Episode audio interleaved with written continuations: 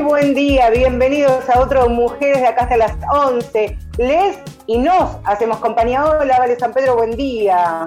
Hola, Marce Ojeda, muy buenos días para todas, pero sobre todo para todos y esta vez porque vamos a dedicarle nuestras mujeres de acá a los padres. Podríamos decir padres feministas o ya hemos hecho en algún momento las nuevas paternidades. Me gustó la idea de pensarlo como padres feministas.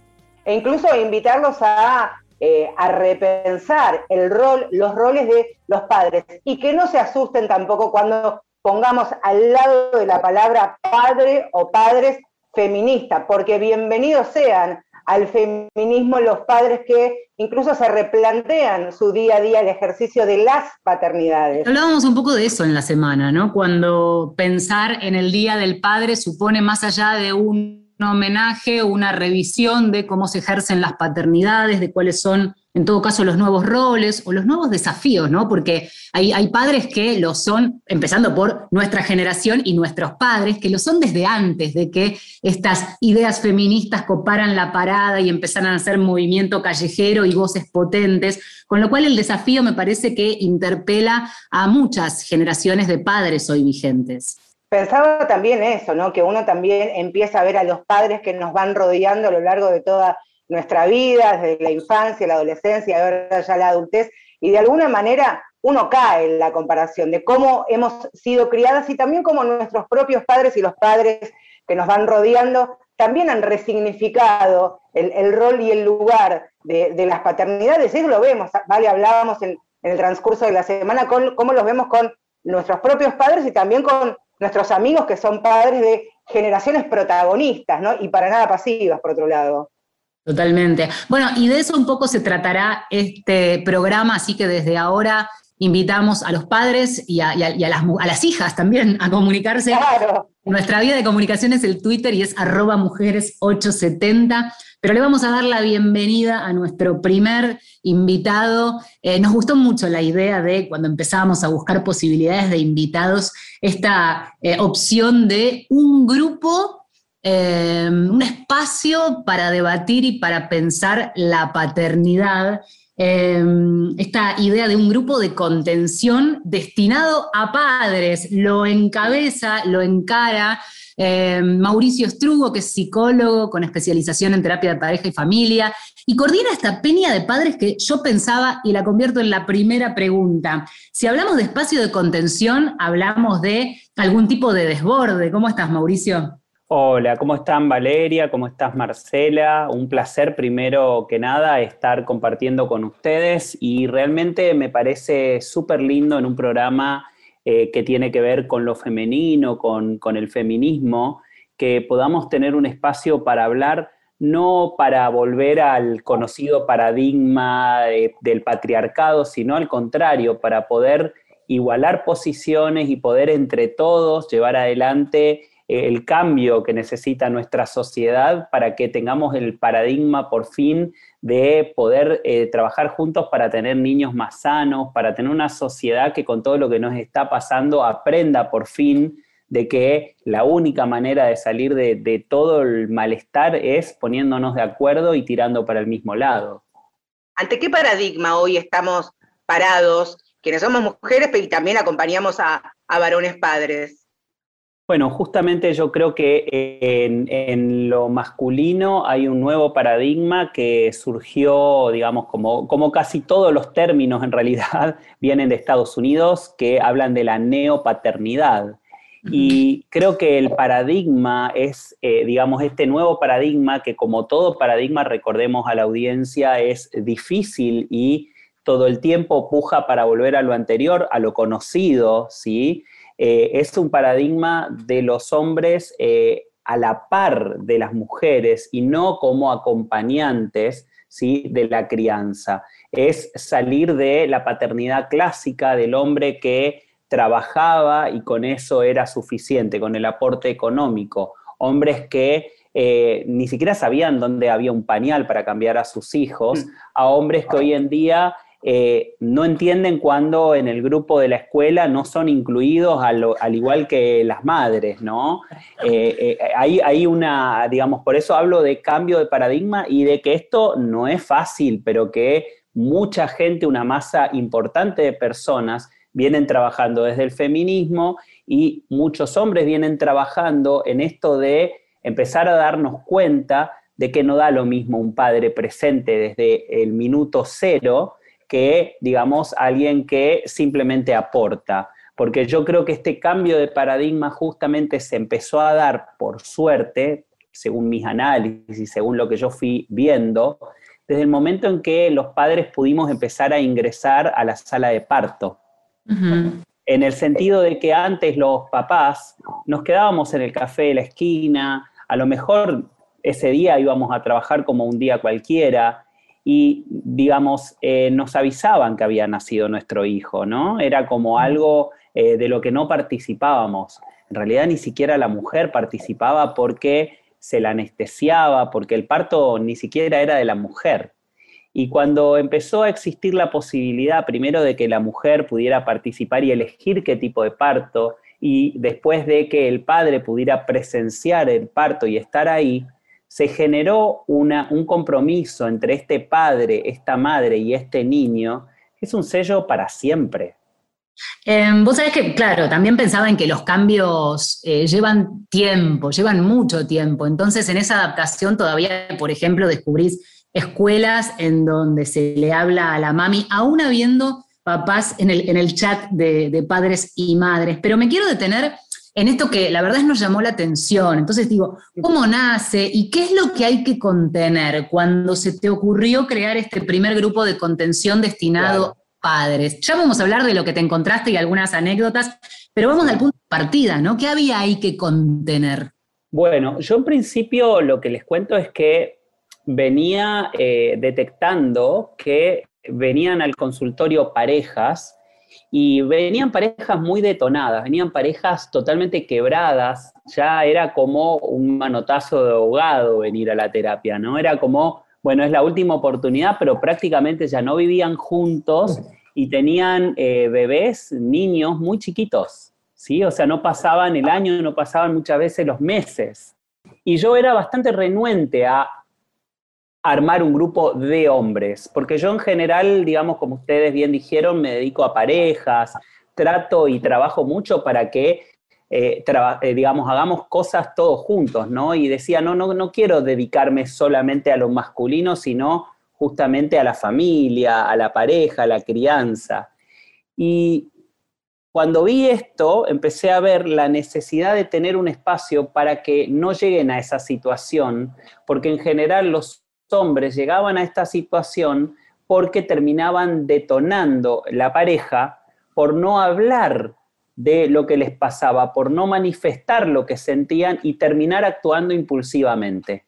Y cuando digo impulsivamente, a lo mejor de tanto guardar ese sentimiento de estar en un tercer plano, este sentimiento de exclusión, este sentimiento de cambio que se dio, por, normalmente, digamos, si nace un hijo y requiere a la mamá 24 por 7, la mamá lógicamente va a mirar a ese niño y no a, ese, eh, a esa pareja que quizás estaba acostumbrado a ser maternizado.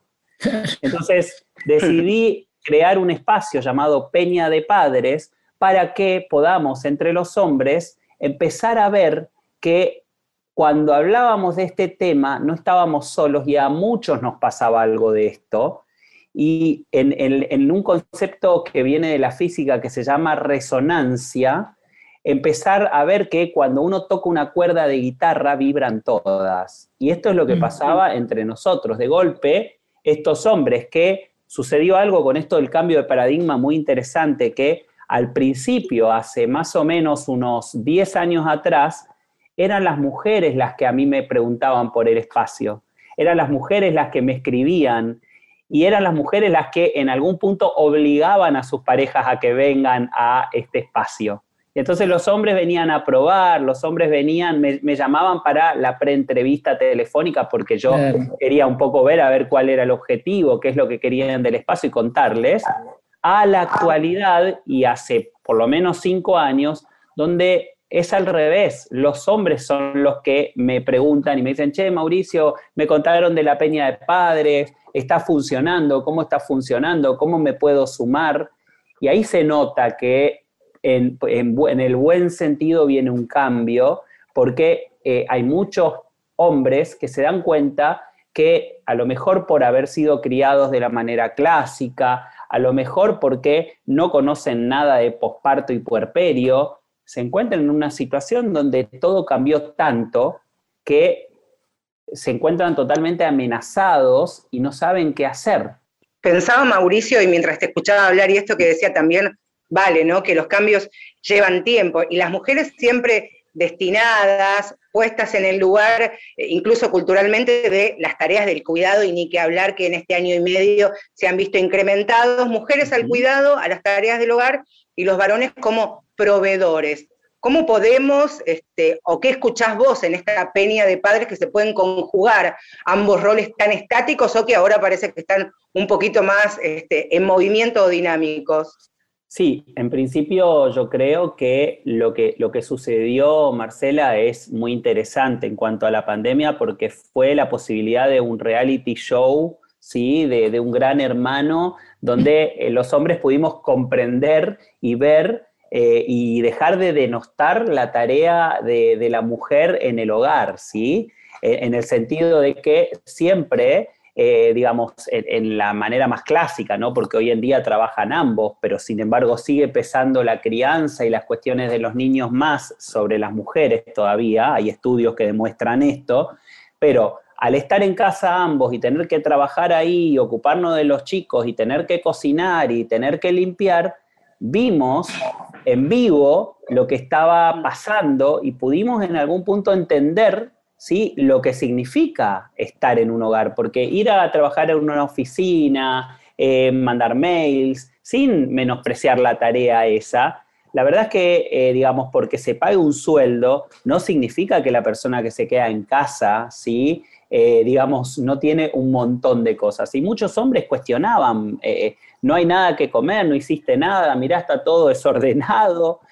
Y ahora se encontraron con la realidad, ¿no? Esta cosa de, ah, la pucha, ¿no? ¿Qué, debería pagar alguien por todo este trabajo y además porque estas mujeres trabajen, digamos, de otra manera, ¿no? Para El famoso trabajo no remunerado. Vos sabés que estaba eh, pensando también que, es, muy de terapia esto que, te, quiero traer a cuento y que me parece interesante para que puedan estar escuchando, que es no solamente la descarga de esas tareas que además suelen ser pesadas y antipáticas en un punto, porque no tiene nada de lindo, digo, estar haciendo esas tareas extra del hogar que muchas veces o en la mayoría se le cargan a las mujeres, sino también asumir cierto rol de padres, y me imagino no solamente cambiar la caca o limpiar el vómito como dos de las quizás este, más desagradable, si querés, que te enfrenta a un chiquito a cargo, sino otras cuestiones. Entonces, enfoquemos ahí, ¿qué se gana? ¿Qué te empiezan a devolver esos padres que asumen esas tareas y que de, repente se encuentran no solo descargándole tareas a la mujer,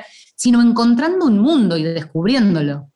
Bueno, en principio, yo lo que más te diría que se gana es eh, sanar las propias heridas ¿Y qué, a qué me refiero a esto? Sanar el, niño herido que tenemos todos adentro, porque cuando nosotros nos ponemos a revisar eh, la historia, nos damos cuenta que muchas veces estamos repitiendo lo mismo que nuestros padres ¿sí? hicieron con nosotros. Y por ahí nos hubiera gustado o nos gustaría que hubieran estado más presentes, que hubieran jugado más con nosotros.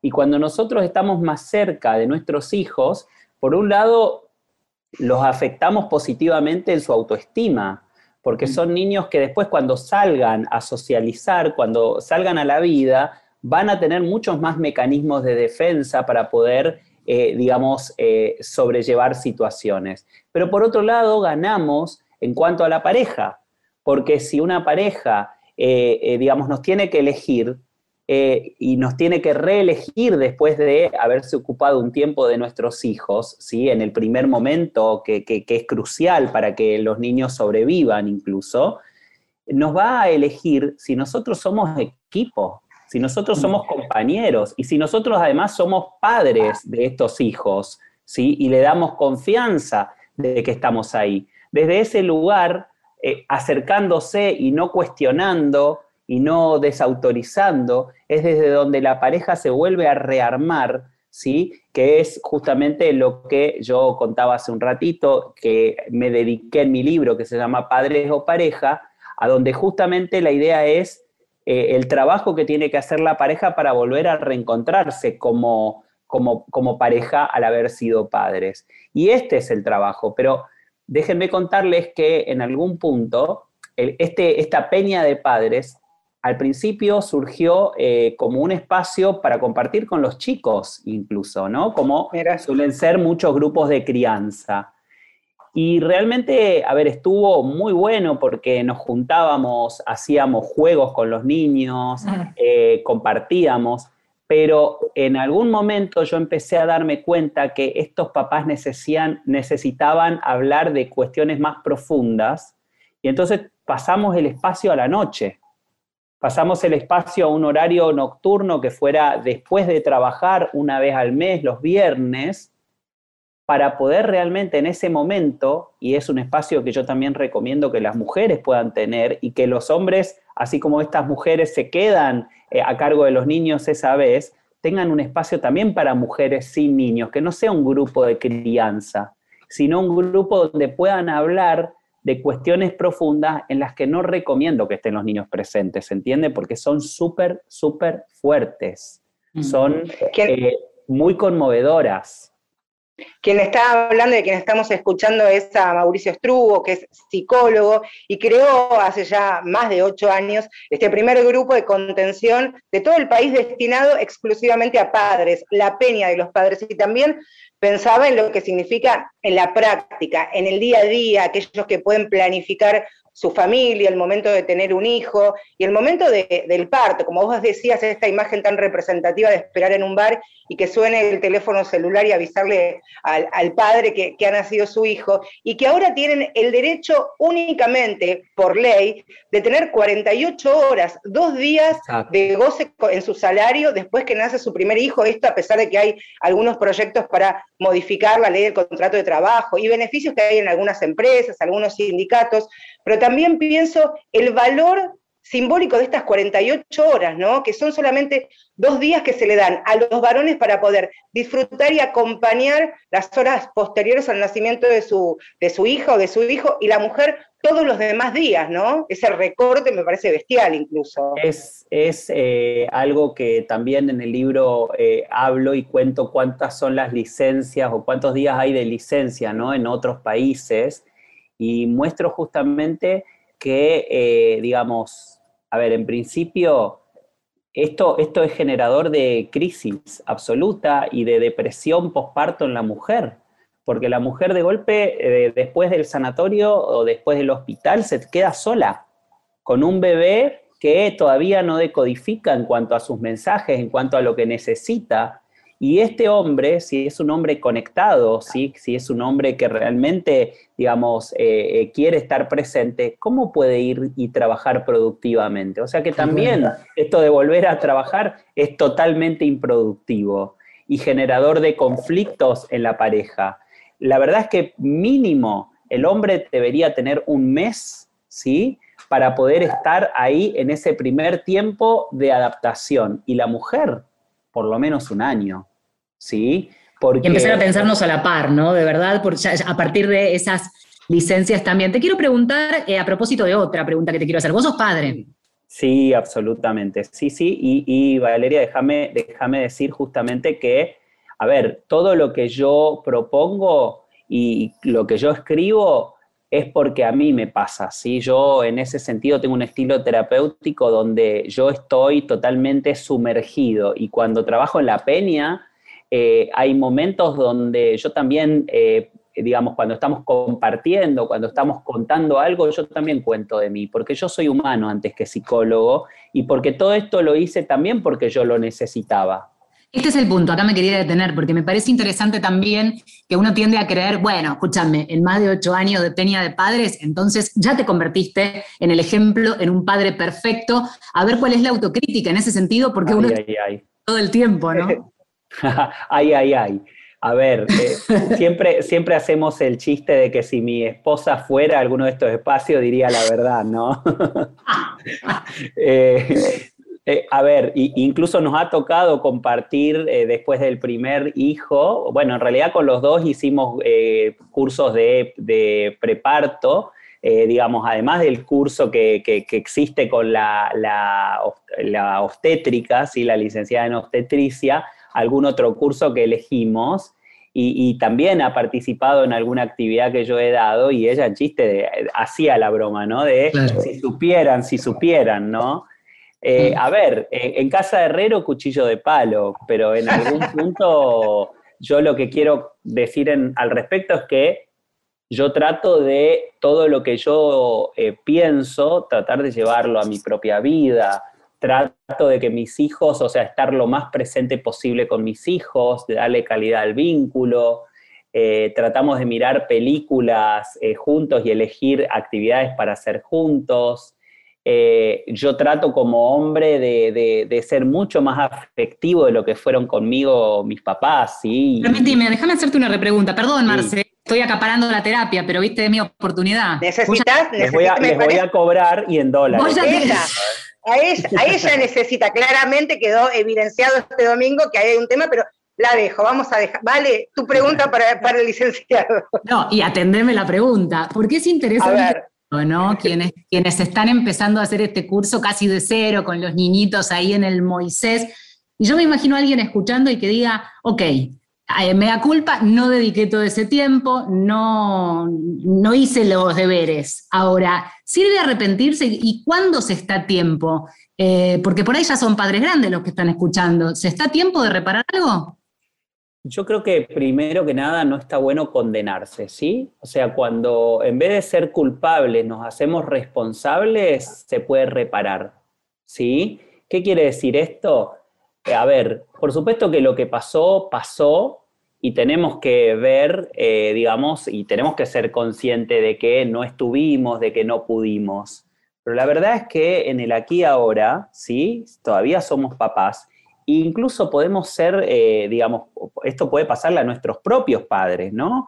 Que después de, muchos años por ahí puedan reencontrarse con nosotros adultos de una manera amorosa, que quizás antes por distintas circunstancias no lo eran y a partir de la situación actual eh, se pueden acercar mucho más. Entonces, yendo puntual a lo que vos decís, claro, que un papá que a lo mejor por distintas circunstancias, porque no pudo, porque no quiso, por trabajo, por lo que sea, eh, no estuvo presente cuando era bebito o los primeros tiempos, eso se puede curar de, digamos, desde el momento para atrás y también para adelante, porque en algún punto eh, lo importante ahí es eh, poder acercarse y poder darle calidad al vínculo poder animarse a soltar, y esto va para mamá y para papá, los escalafones, ¿no? Esta cosa de yo soy tu papá, yo soy tu mamá, y, viste, desde ese lugar entonces no puedo jugar, desde ese lugar no puedo compartir a la par.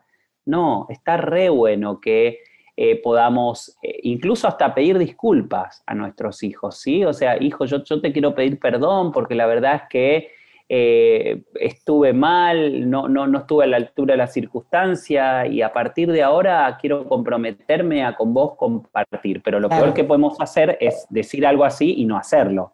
Ah, claro. También, Mauricio, y ya, ya para, para, despedir, para despedirte, lo importante que es ahora como, como adultas, digo, si estamos, nos están escuchando seguro mucha gente de, de nuestra edad, lo importante también de entender a nuestros padres con con sus errores, con sus deficiencias, con sus errores que seguramente habrán sido groseros, seguramente muy graves, pero hoy tal vez en la adultez podamos de alguna manera también cerrar esas historias para sanar nosotras también como hijos y este perdón, aunque a veces una tampoco tiene que ponerse en ese lugar, sirve para de, alguna manera tener una, una adultez un poco más, más liviana, ¿no? Como más, más ágil.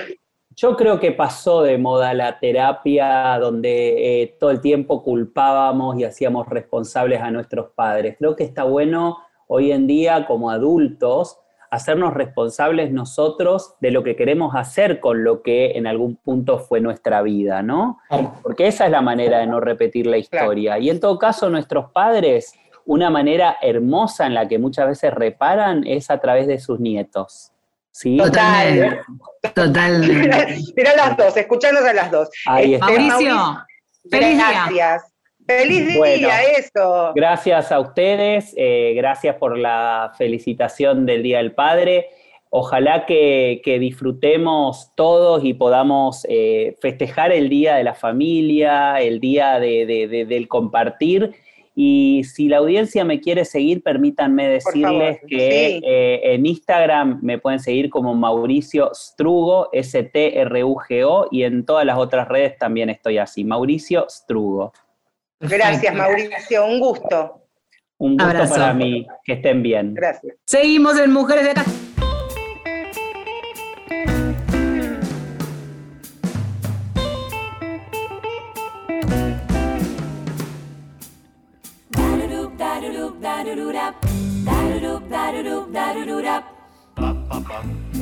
Paseando con papá, papá. Paseando con papá, papá. Paseando con paturura. Paseando con paturura. Paseando con papá, papá. Paseando con papá, papá. Paseando con papá, papá. Paseando con paturura. Paseando con paturura. Paseando con papá. el amor. que van tras de mí, esperando alguna ocasión que a solas me puedan decir. Verá que es mejor que un día salgamos los dos, pues quiero hablar de amor. Pero tú siempre con papá. papá.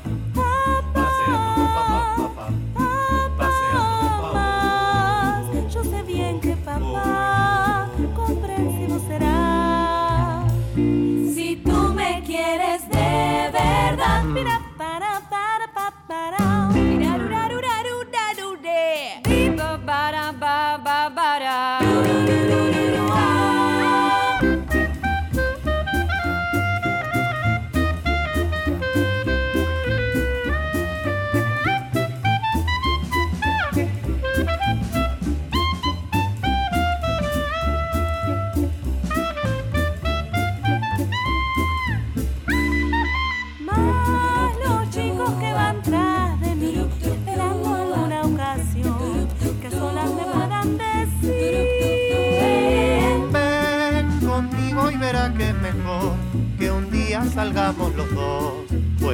hablar de amor. Pero tú siempre con papá. Papá.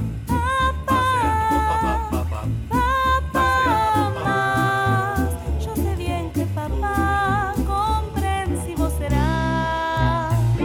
Si tú me quieres de verdad. Mujeres de acá. Mujeres de acá. Marcela Ojeda y Valeria San Pedro por Nacional. Marcela Ojeda y Valeria San Pedro son Mujeres de acá.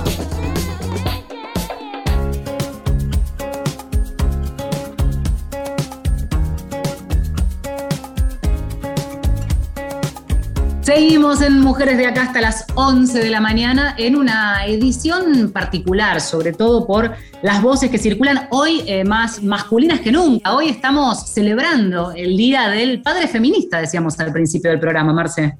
Y que no tengan miedo, eso también decíamos hace un ratito, ser parte, compartir tareas, tener una, una crianza igualitaria, inclusiva, que no les dé miedo. Pero ¿qué pasa cuando los varones empiezan a, familiarizarse con la idea de que van a ser padres y que van a acompañar a niñitos durante toda su vida hasta llegar a la adultez. Imagínate si son dos, familias múltiples. Imagínate, Valeria. No, tremendo. Pero además lo que me parece interesante también es poner en palabras el hastío, el desafío, el sueño y, un montón de situaciones que trae aparejada muchas veces, y más que todo la maternidad, pero cuando la paternidad se, se ejerce full full también. Así que le damos la bienvenida a Nico Brown, que eh, podemos decir, y él se presenta así, así que recogemos esa presentación, es padre de mellizas y cuando puede, cuando le quede un ratito, comediante, actor y cantante. Hola, Nico.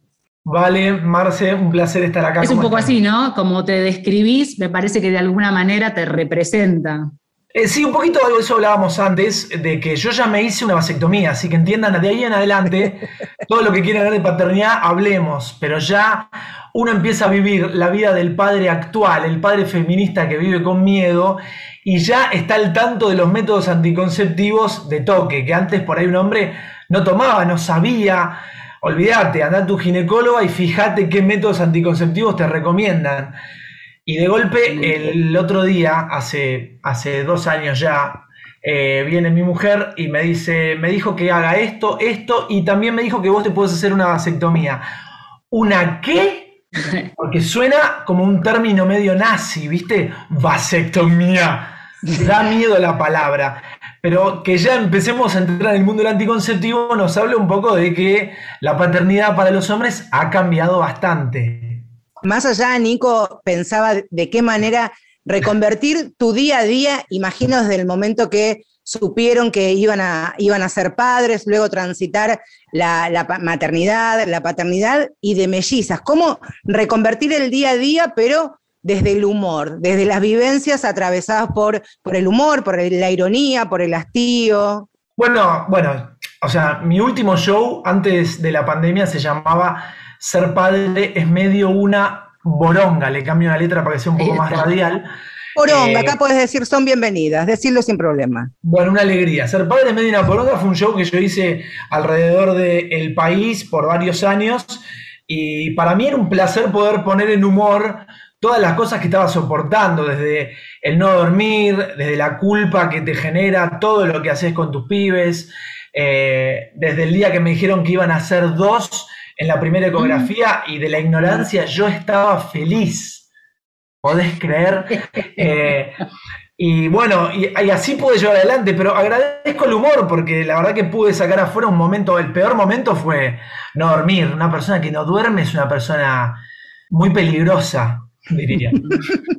Pensaba que mm, eh, es muy típico esto de escuchar hay material o tengo material de vivencias propias el de, la, el de los pibes es muy de eh, comediantes mujeres hasta que de repente irrumpe el comediante varón que también se hace cargo. Afortunadamente, y hace un ratito hablábamos con un especialista, esto es cada vez más común, bienvenido sea, porque además hay ahí también escondida una vivencia que debe ser muy reconfortante cuando tenés lucidez este, que pudiste descansar para darte cuenta, ¿no? Sí, eh, todo, todo, a ver, esto que decían un poco de el miedo, que no tengamos miedo, o sea, porque se, nos debe ver desde afuera como los padres actuales muy temerosos, porque es un planteo distinto del que uno concibió cuando era chico. El otro día el hermano de un amigo me decía, eh, mi viejo llegaba del laburo, se sentaba en la mesa y preguntaba qué hay para comer. O sea, de eso a lo que nos pasa hoy,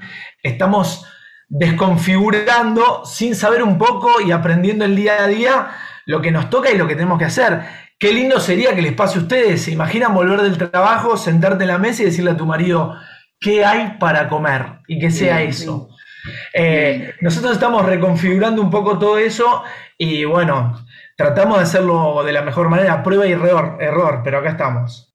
¿Qué pasa cuando sos padre de, niñas? ¿Qué te ha cambiado? Y en este momento particular que, estamos viviendo y especialmente también en la Argentina, ¿te da miedo? ¿Te prepara desde otro lugar?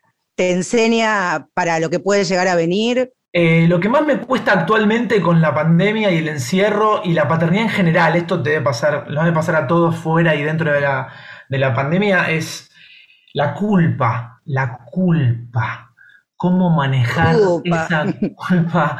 La culpa no duerme, la culpa es 24/7. Le grité mucho. ¿Cuántas horas de tele vieron? ¿Hasta cuánto está bien un domingo de lluvia quedarme en casa y poner YouTube? Les estoy haciendo un mal para el resto de su vida. bueno, nada, eh, todo, todo eso... Eh, trato de manejarlo de la mejor manera, pero sin hacerlo en equipo yo no podría. O sea, hay cosas que me ocupo yo y hay cosas que se ocupa ella, pero si no es un equipo, esto es un quilombo. Totalmente. Y es un quilombo igual, por otra parte. Bueno, yo te voy a invitar porque lo que más queremos también es, no sé, recoge algo que lo que te venga a la cabeza, alguno de los videos de YouTube o de parte del show, algún fragmento que de alguna manera vuelque esa cosa que dijiste en medio del bardo total, esto es material y lo transformaste en algo que quizás viste esos chistes o esos pasajes dentro del espectáculo que funcionan. A ver, algo que te acuerdes para eh, ponernos en la piel de un varón que ejerce de padre a toda hora. Bueno, desde la culpa, desde el uso del chupete, desde... Hay tantas cosas, ¿no? Pero esa, esa tranquilidad que genera ir al baño, ¿no? Ese momento caótico en la casa donde uno dice, mi amor, ya vengo, voy al baño y agarras el cargador del celular, ¿viste? No, no, ya vengo, te juro, ya estoy, cinco minutos, voy al baño, porque el baño, a ver, criar mellizas es como estar en la Segunda Guerra Mundial y el baño es Suiza, ¿viste? No se jode con el baño. O sea, anda a ver Pepa, pero no me, déjame tranquilo, anda a ver, pero me, y yo la banco ella, es, esto es idem. Ella va al baño y yo la banco también. Por ahí me paro cerca de la puerta del baño, ¿no? Con culpa. y le digo, ¿qué les hago para comer, mi amor? Bueno, fideitos, fideitos por vez número 843. Van a cagar tallarines mañana. Le vas a terminar mandando la foto al pediatra del tirabuzón que le salió. El bolo fecal. el fideo fecal. Nada, yo creo que el baño nos, da salud mental. Es el único lugar, si es que se puede estar tranquilo en el baño, ya es una pregunta. Pero, pero eso y nada, y un sinfín de cosas. Hoy, sinceramente, vuelvo a la vasectomía porque me parece importante y es un tema muy actual, porque tiene mucho que ver con eso. La gente no sabe, los hombres no saben eh, de qué estamos hablando. A mí vienen y me preguntan, ¿se te para igual? Mm. Yo les digo, sí, se me para igualito. O sea, cuando quiero, no se me para y cuando no quiero, se me para. Igualito.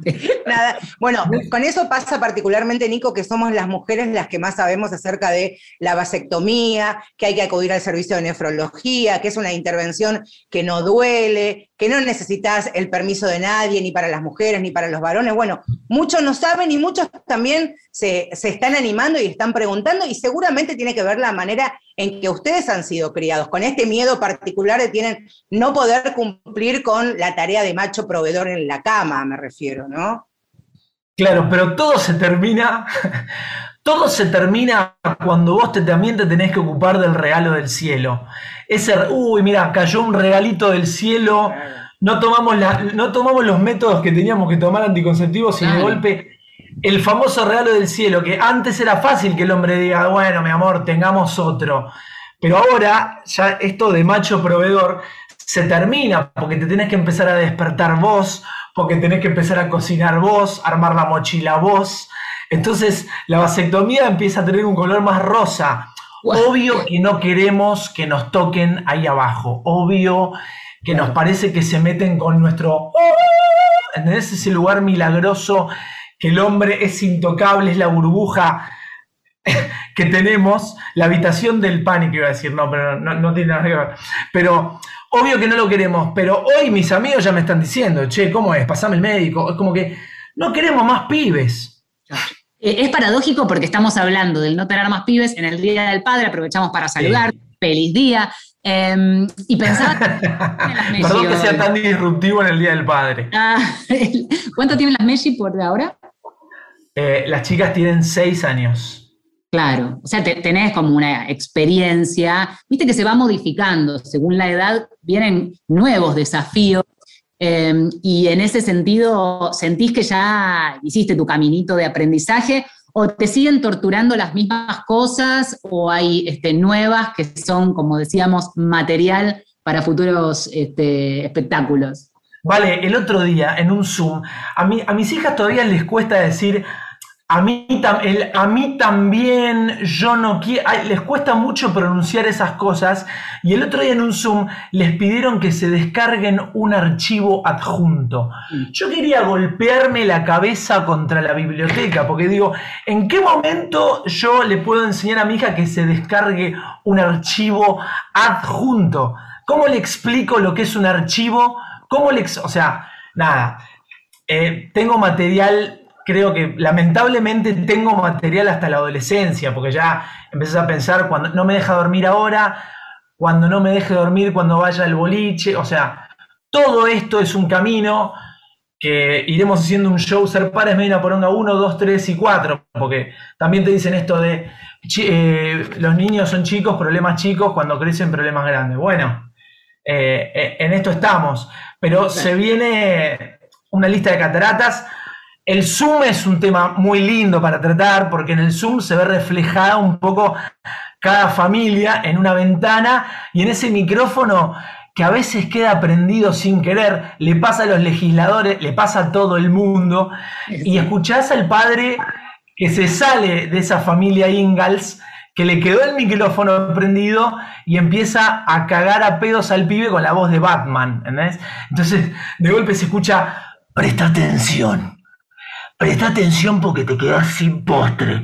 Y eso lo escuchás de la nada, no sabes quién fue, pero te identifica, te sentís mejor, porque decís, bueno, estamos todos en la misma, qué alegría. Y hay una experiencia tuya de más de 30 horas cuando las Meji eran mucho más chiquitas que ahora que tienen 6, que, que, que, tu esposa, tu compañera, más de 30 horas no estuvo con ustedes, vos estuviste a cargo de las dos e hiciste todas las tareas que durante todas esas horas, esos minutos, esos segundos, seguramente hacía tu mujer.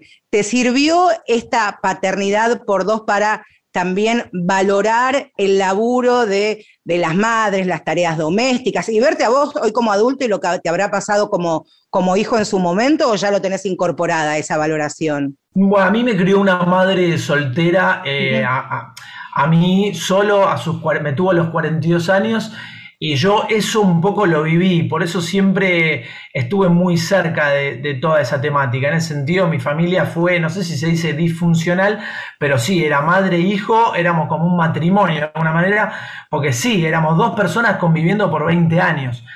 Eh, así que en algún punto yo, esa, eh, lo que hace una madre siempre lo entendí, pero nunca está de más reforzar y recordar. Yo estuve 30 horas con mellizas sabiendo por muchos seguidores de múltiples que muchas familias que continúan con, esa, con ese formato un poquito más antiguo, que es el hombre sale a trabajar, la mujer cría a los pibes, y madres de trillizos o madres de cuatro hijos que se quedan solas, que no tienen ayuda, y ahí te pones a llorar, porque decís, o sea, yo casi pierdo la cordura en 30 horas solo.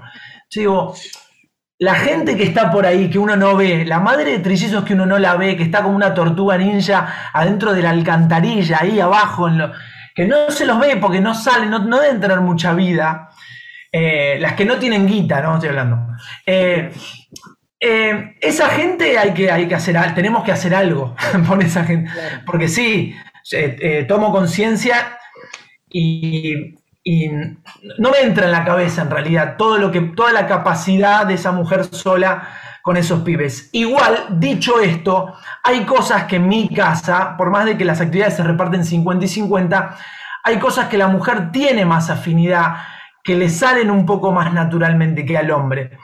Eh, que a mí me pasa eso, no sé, hay, hay un contacto un poco más estrecho por tenerlas adentro del organismo, hay algo que una acción que a nosotros queremos llegar, pero no sé, es difícil en algún punto. Hay un último escalón que no lo tocamos, me parece. O sea que ese quizás es el biológico. Ese es el biológico, pero también pensaba que eh, hay, un, hay otra cuestión que al menos nuestra generación está todavía desandando, y es esa, esa trampita eh, cultural, ¿no? esto de deconstruirse no es otra cosa que desandar un camino aprendido. Lo linkeo con algo, hoy pensaba en la idea cuando, cuando planteábamos el, título de padre feminista, en el, eh, el sketch, o no sé cómo se llama, no sé llama sketch, estoy, estoy, tirando una data horrible de, bueno, el numerito, no sé cómo se llama, de mm, padre progresista de Capusotto, que es muy gracioso porque, claro, es, bueno, yo sé que tengo que ser feminista, me deconstruyo, hay un poco ahí una, una fuerza y una conciencia,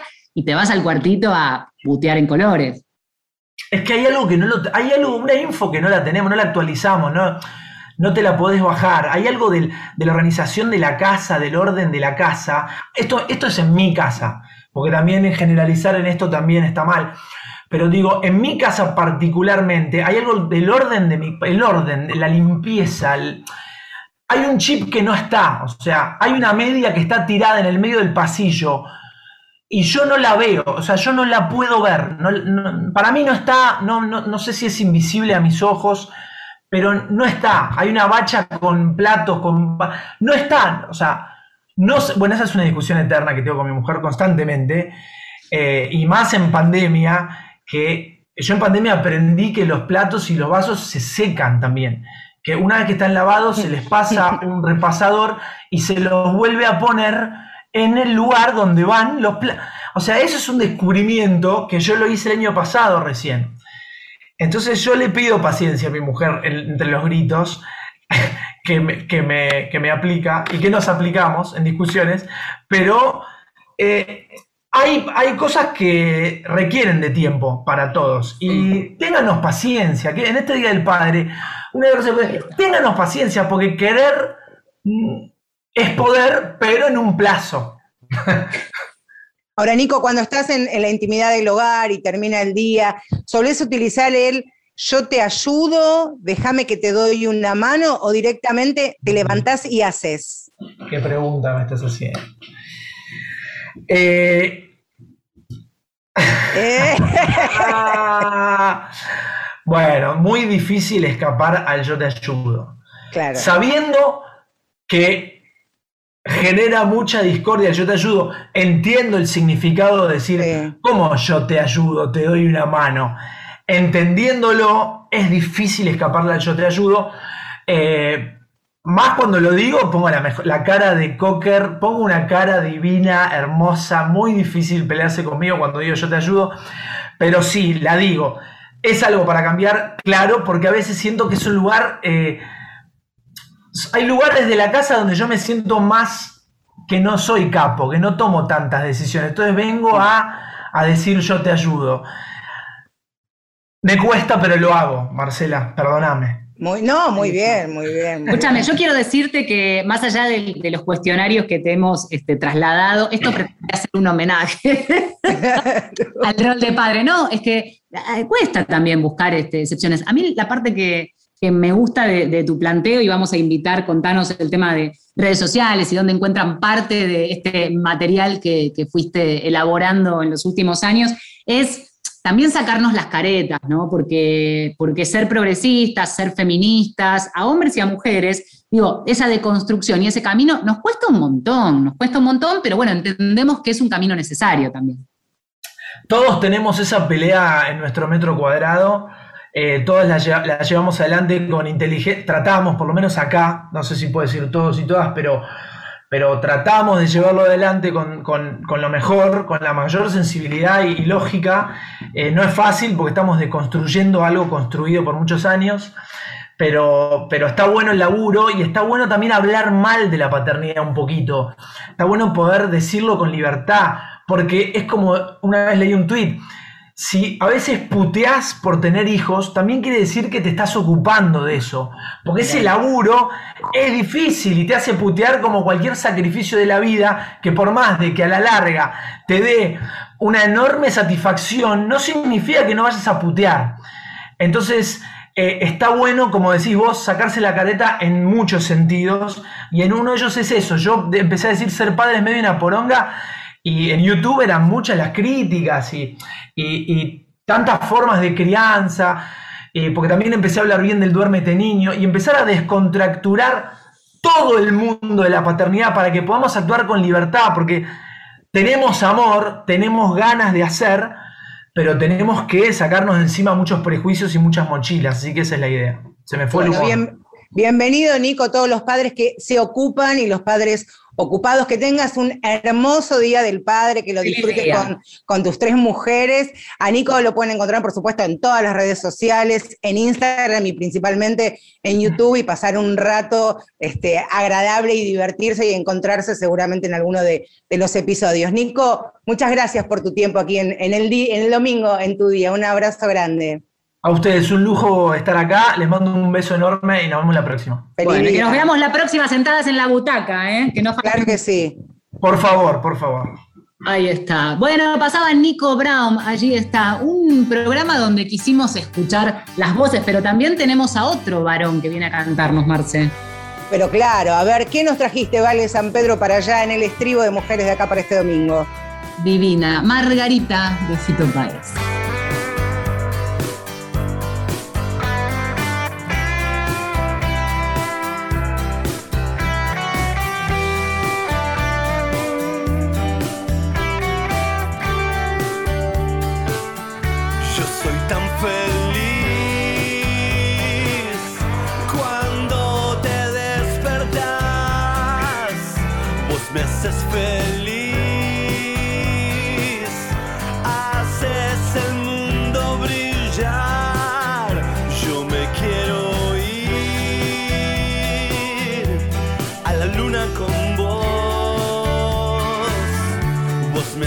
open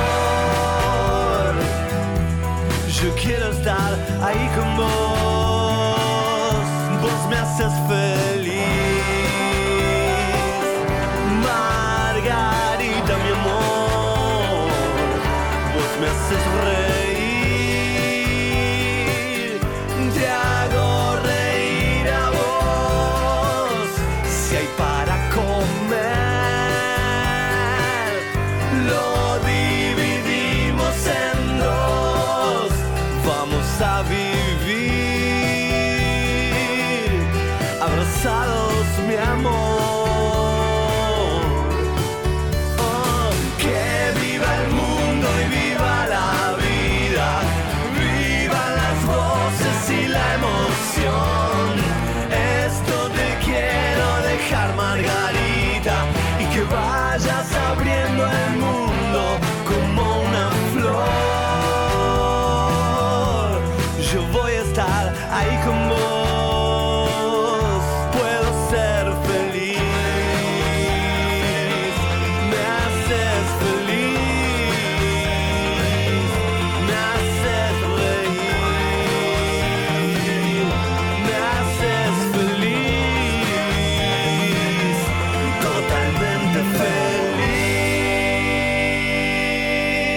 Ahí está, ¿eh? nos despedimos ya estos segunditos finales de Mujeres de Acá y por supuesto, vale, la atribución nos la tomamos de saludar a nuestros padres. Yo saludo a don San Pedro y vos saludame al mío, ¿qué te parece?